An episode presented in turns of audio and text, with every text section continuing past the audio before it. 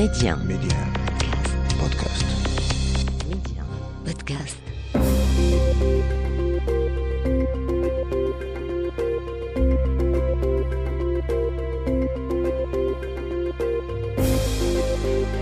L'Afrique doit faire confiance à l'Afrique et le développement du continent passe par les Africains eux-mêmes avant tout.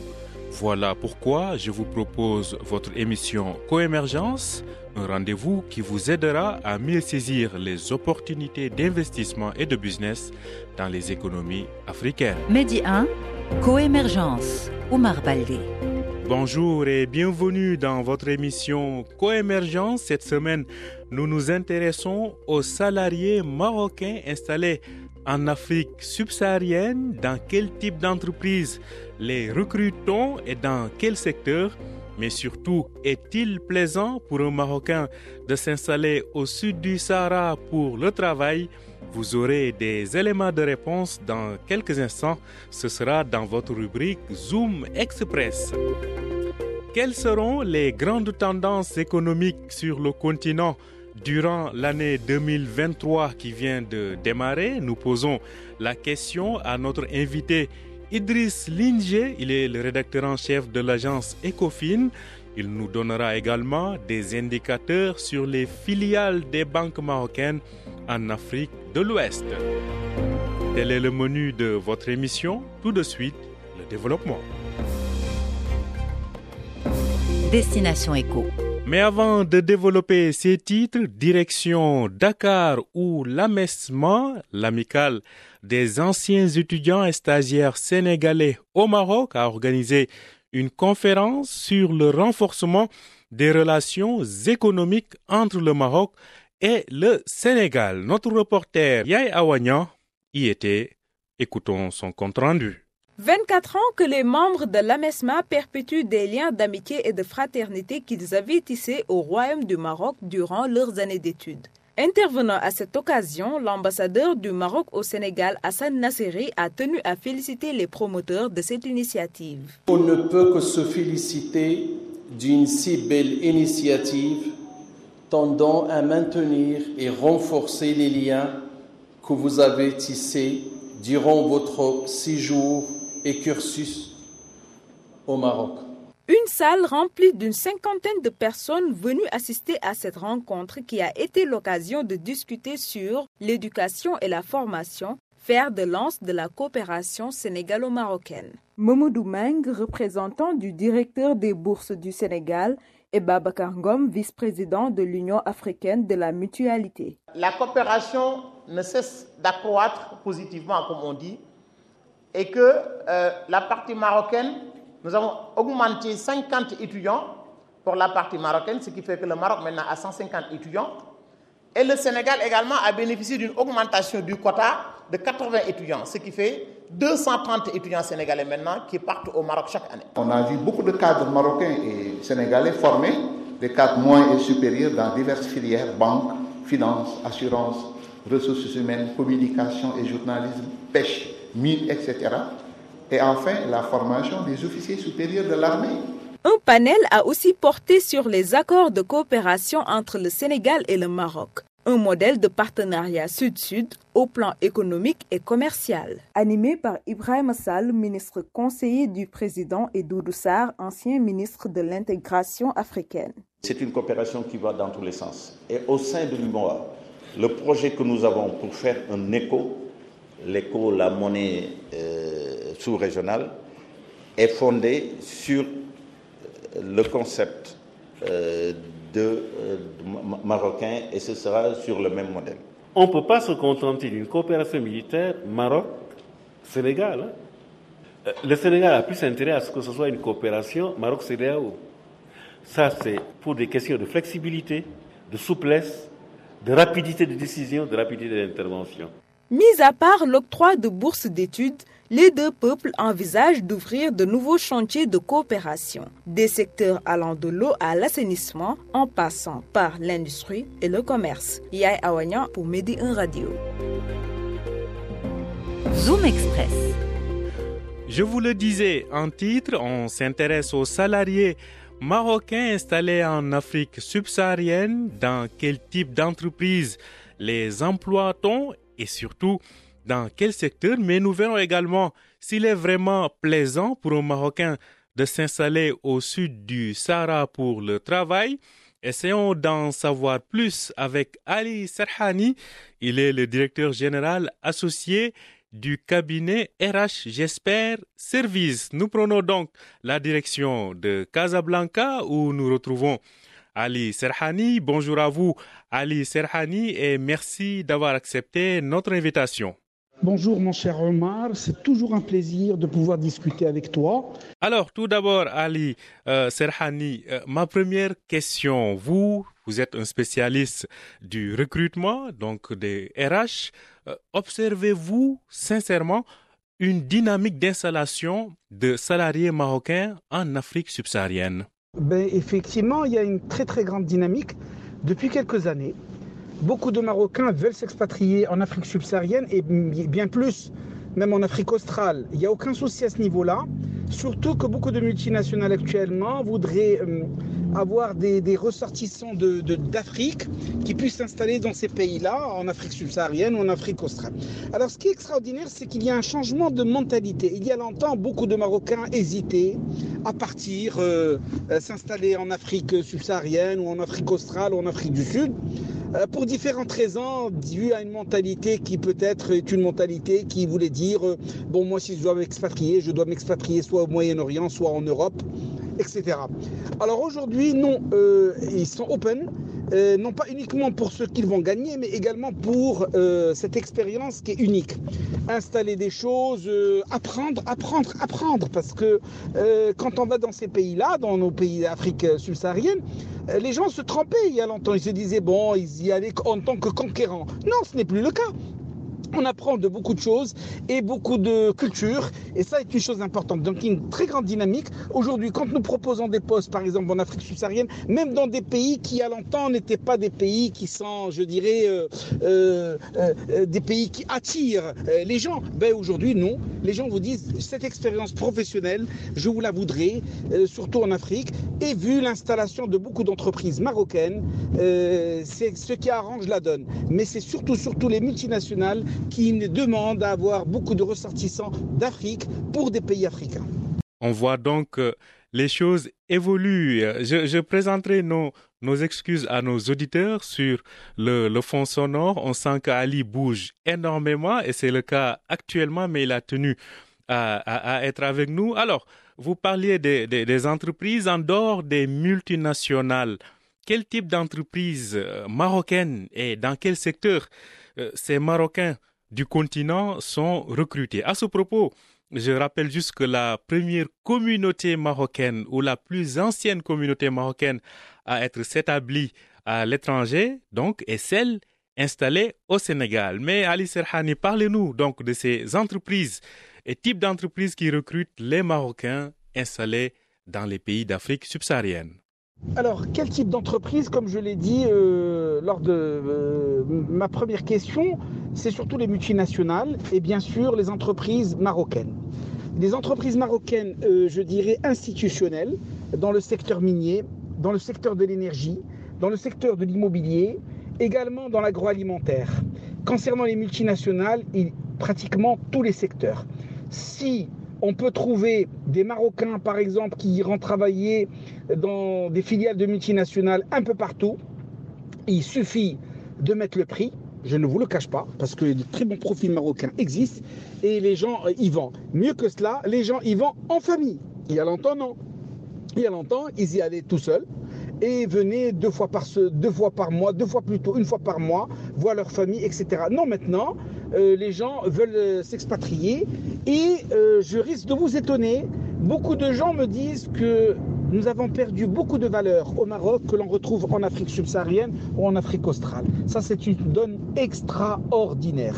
En tout cas, ce sont des indicateurs importants que vous venez de donner là. Mais selon vous, Ali Serhani, euh, je rappelle que vous êtes le directeur associé du cabinet RH, euh, j'espère, service basé donc à, à Casablanca. Alors, selon les retours d'expérience que vous avez, comment se sentent ces salariés marocains installés en Afrique subsaharienne. Alors comment les Marocains se sentent dans euh, les pays euh, d'Afrique subsaharienne, d'Afrique du Sud, d'Afrique australe, je dirais d'Afrique de l'Est? Ben écoutez, les retours sont très très très très positifs pour la simple raison. Bon, tout d'abord, les entreprises qui recrutent ces Marocains, qu'elles soient multinationales ou qu'elles soient marocaines, prennent en considération le bien-être de ces gens-là. Alors, l'installation se passe très très bien, mais le contact avec les gens est fantastique. Les retours sont tellement fantastiques qu'aujourd'hui, euh, dès que l'on prononce expatriation dans n'importe quel pays d'Afrique subsaharienne, d'Afrique de l'Est ou d'Afrique euh, australe, euh, plus personne ne dit non. Hein.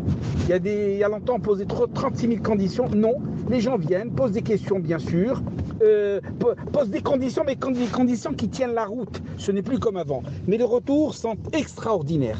Extraordinaires. Mention spéciale pour des pays avec qui nous avons une euh, grande, grande histoire, comme le Sénégal, la Guinée, le, la Côte d'Ivoire. extraordinaire. je dirais, oui, oui, les retours sont, très, très positifs. Très positifs. Des retours donc positifs. Alors, cela dit, euh, certainement, avec ce que vous venez d'expliquer, il y en a qui auront envie aussi euh, de, d'aller à l'aventure, en tout cas.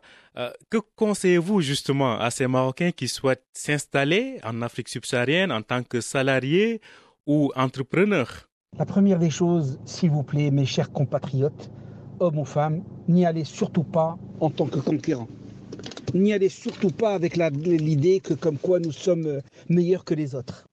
Il faut y aller avec l'idée comme quoi nous devons bâtir cette euh, relation très fondamentale, très, euh, cette relation extraordinaire avec euh, les pays d'Afrique, qui, qui, est notre continent, ces pays africains qui sont nos frères et nos sœurs, et ça, ce n'est pas de la diplomatie. Mais par contre, c'est de la diplomatie parce que vous êtes représentant de ce pays-là.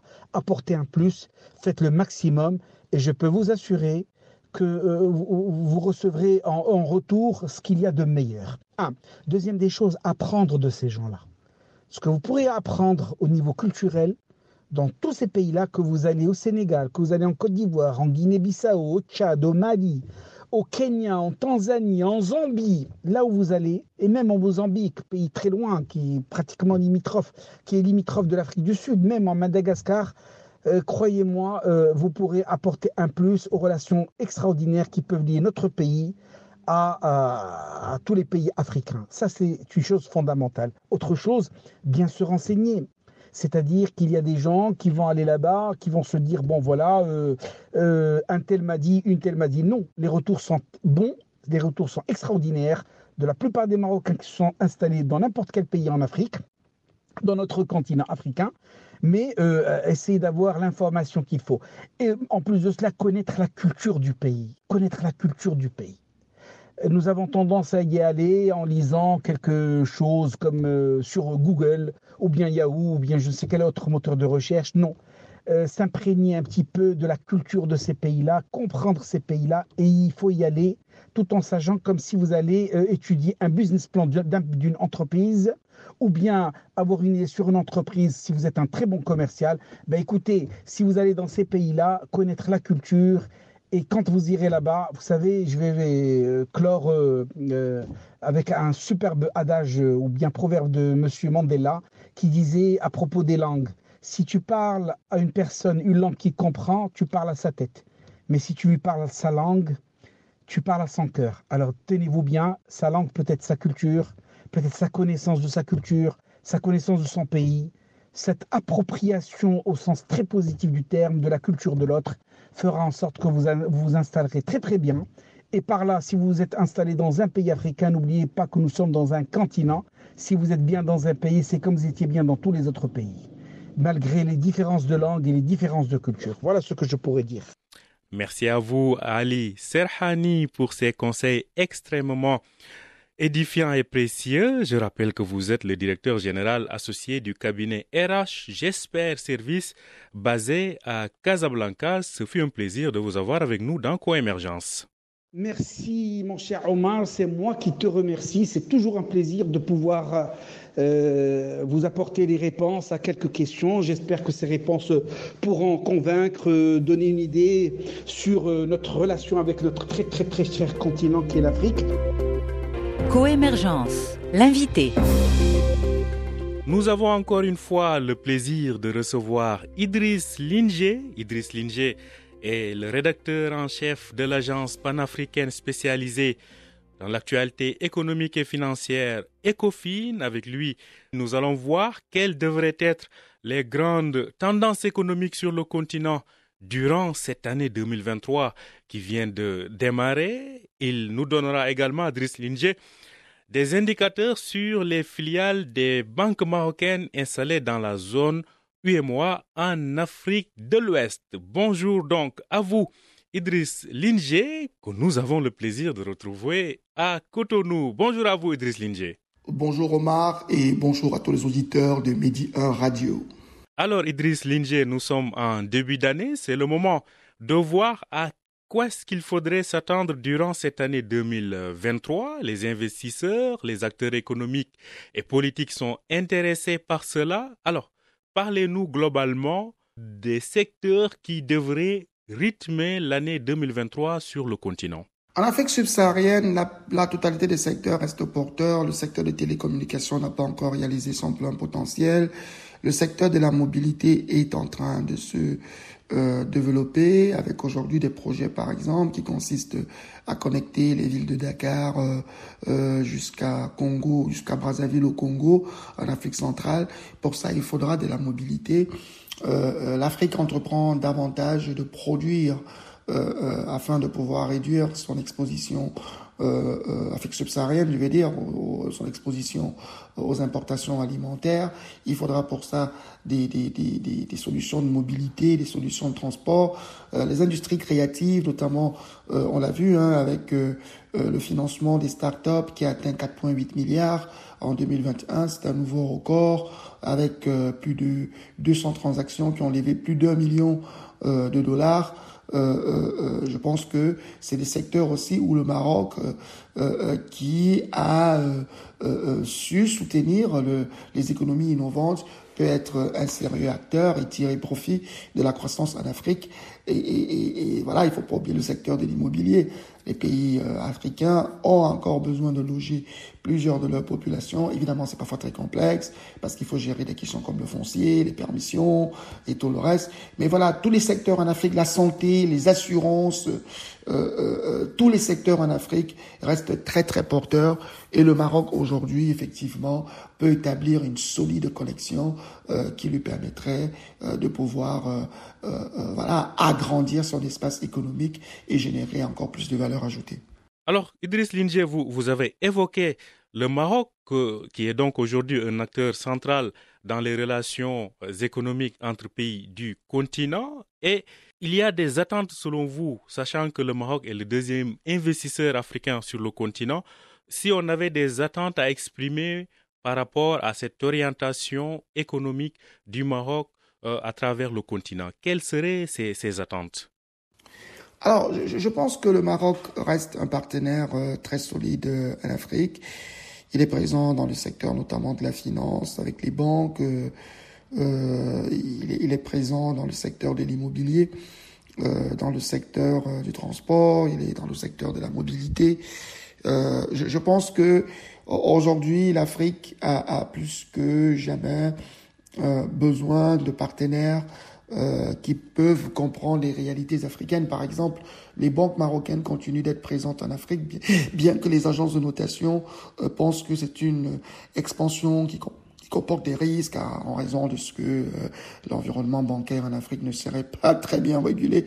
Bon, je sais pas de quoi on parle souvent parce que les, les pays qui ont créé les crises bancaires, c'était pas l'Afrique, c'était des pays très développés.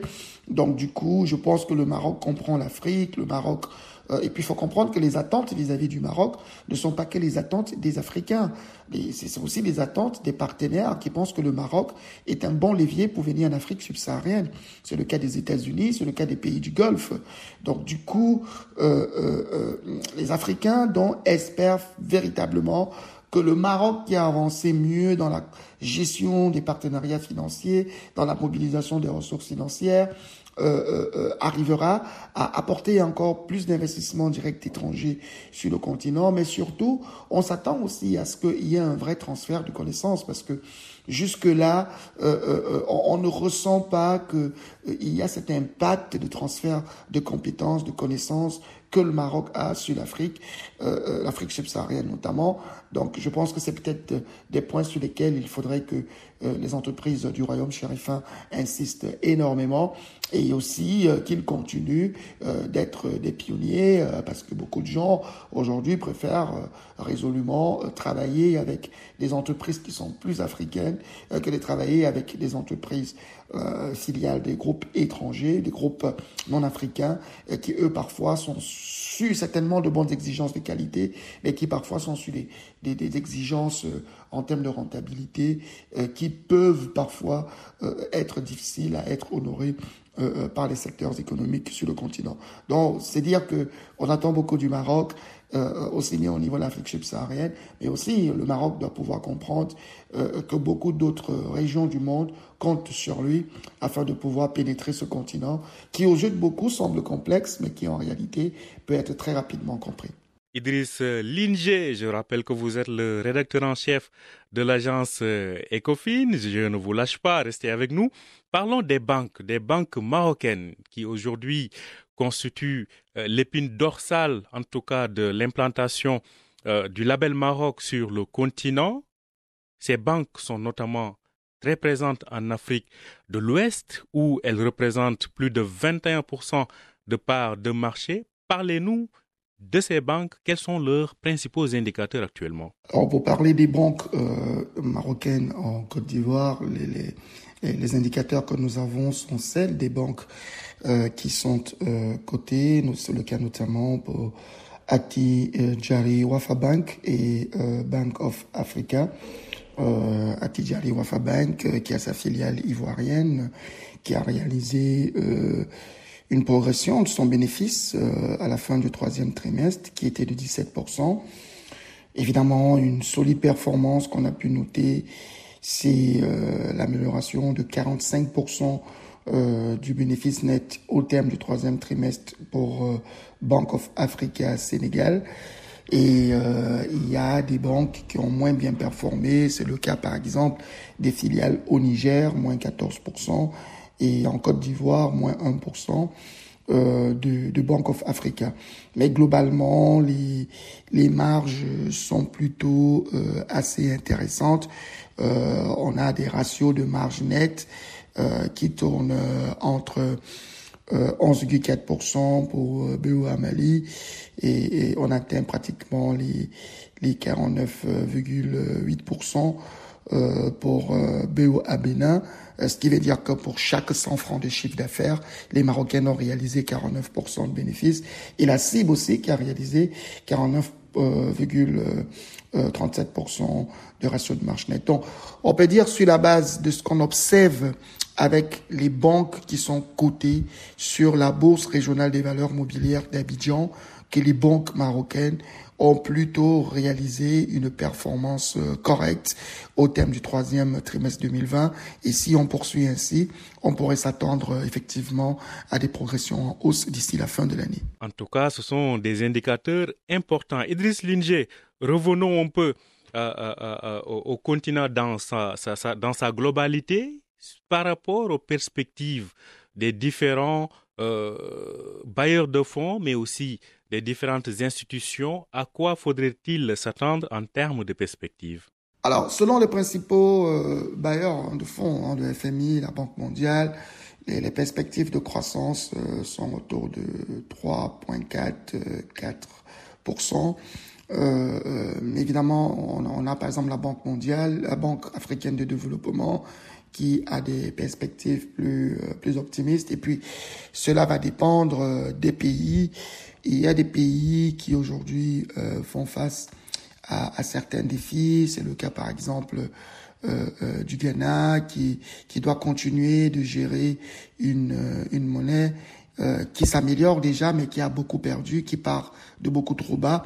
Et aussi une inflation qui est en train de reculer légèrement, euh, mais qui part aussi d'un niveau très élevé. On parle d'une hausse de 50% à la fin du mois de novembre 2021.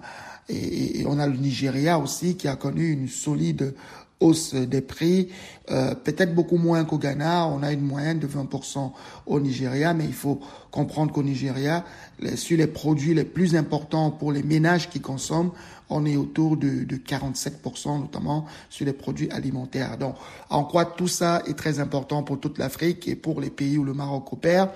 Bah, Déjà, il faut savoir que le Maroc est très présent dans les pays de l'Afrique de l'Ouest et de l'Afrique centrale et que d'une certaine manière, ces pays-là dépendent un peu aussi des performances que font le Nigeria et le Ghana, qui sont des mastodontes euh, euh, économiques euh, euh dans, dans, dans, ces deux sous-régions-là. Et aussi, évidemment, il y a la situation en Afrique de l'Est, où on retrouve des banques, des banques marocaines, notamment Banque of Africa au Kenya, où évidemment le regard sera très porté sur l'évolution de, de l'inflation, mais aussi sur l'évolution des taux directeurs des banques centrales, la capacité à prêter. Donc du coup, les risques sur les marchés africains, je dirais que le risque majeur sur les marchés africains, ce n'est ni l'inflation, ce n'est pas euh, euh, ce n'est pas non plus euh, euh, euh, la hausse des taux par les banques centrales, mais ce sera le coût du dollar. Et ça, c'est une grande agence de notation africaine qui le dit. Euh, GCR Ratings, ils sont basés en Afrique du Sud. C'est vrai qu'ils appartiennent à Moody's, mais ils le disent clairement que le coût du dollar, la capacité d'accéder au dollar, sera le véritable problème pour les pays africains. Le vrai risque des pays africains est un risque extérieur. C'est le risque d'aggravation du conflit en Ukraine, de l'aggravation du conflit entre les États-Unis et la Chine. Donc voilà, les vrais risques ne sont pas africains, ils sont européens. Et c'est pour ça qu'il faudrait que sur ces risques-là, que l'Afrique puisse être réellement soutenue parce qu'elle est vraiment la victime d'une mauvaise gouvernance internationale. Une dernière question, Idriss Linger. On sait tous que la guerre en Ukraine a rythmé et impacté l'année 2022. Cette guerre continue. L'une de ses conséquences, c'est justement l'inflation à travers le monde, mais aussi à travers l'Afrique. À ce propos, à quoi est-ce qu'il faudrait s'attendre selon vous, Idriss Linger Alors, pour ce qui est de l'inflation euh, en Afrique subsaharienne, bien sûr, euh, euh, déjà, c'est que les banques centrales ont réagi un peu comme partout dans le monde, et elles ont réagi en préservant la stabilité de la monnaie. Euh, ce qui veut dire que les banques centrales ont augmenté ce qu'on appelle les taux directeurs. Les taux directeurs sont des taux auxquels les banques centrales prêtent aux banques commerciales. Et si ce taux-là est élevé, euh, on peut s'attendre, on peut espérer que les banques euh, euh, commerciales ne, ne, vont plus euh, euh prêter assez d'argent parce que pour se refinancer, euh, ça leur coûtera très cher. Mais est-ce que cela devrait porter les fruits en 2023 Bon, déjà, il faut comprendre que face à l'inflation, la simple politique monétaire ne suffit pas. Il faut associer à cela une bonne dose de politique budgétaire. Or, dans le cas présent, dans tous les pays africains, euh, lorsque les banques centrales augmentent les taux directeurs et rendent difficile l'accès au crédit, cela complique aussi la capacité pour les gouvernements de, de, de pouvoir euh, euh, intervenir efficacement pour faire baisser l'inflation si ce n'est pas bien coordonné. Parce que pour agir et faire baisser les prix, faire euh, revenir les taux à la normale, les gouvernements sont parfois obligés d'accorder des exonérations fiscales dont elles n'ont pas assez de revenus qu'elles collectent. Elles sont obligées d'emprunter. Mais s'il faut emprunter plus cher pour faire baisser les prix, il faut faire une bonne dose de calcul et c'est pas certain, ça dépend de plusieurs facteurs, la stabilité sociale, euh, qu'on n'ait pas une nouvelle pandémie, qu'on n'ait pas une nouvelle crise internationale, euh, que les crises actuelles ne s'aggravent pas. Donc c'est pas certain que ce sera efficace en 2023, d'autant que euh, il est dit par beaucoup d'experts que le vrai problème euh, euh, de l'inflation actuelle, c'est pas les politiques africaines, c'est la mauvaise gestion du dollar par les États-Unis, un dollar qui est imposé comme étant une monnaie de référence internationale et qui finalement n'est pas toujours géré en tenant compte des intérêts, des aspirations de tous les pays qui l'utilisent. Merci à vous, Idriss Linger. Je rappelle que vous êtes le rédacteur en chef de l'agence panafricaine Ecofin. Vous nous parliez depuis Cotonou. Merci à vous d'avoir accepté notre invitation. Merci Omar Baldé et merci à tous vos auditeurs qui nous ont écoutés. Je vous souhaite tous mes voeux les meilleurs pour ce début d'année et j'espère qu'ensemble avec l'agence Ecofi, nous allons continuer d'explorer les questions africaines qui sont très importantes aussi bien pour les Marocains, mais finalement aussi bien pour vos auditeurs qui vous écoutent à partir de l'Afrique subsaharienne. Voilà, c'est la fin de cette émission. Merci de l'avoir suivi. Je rappelle que vous pouvez retrouver Coémergence sur notre plateforme Média Podcast ainsi que sur les plateformes de podcast habituelles. Merci de nous avoir suivis et au plaisir de vous retrouver la semaine prochaine sur Médium.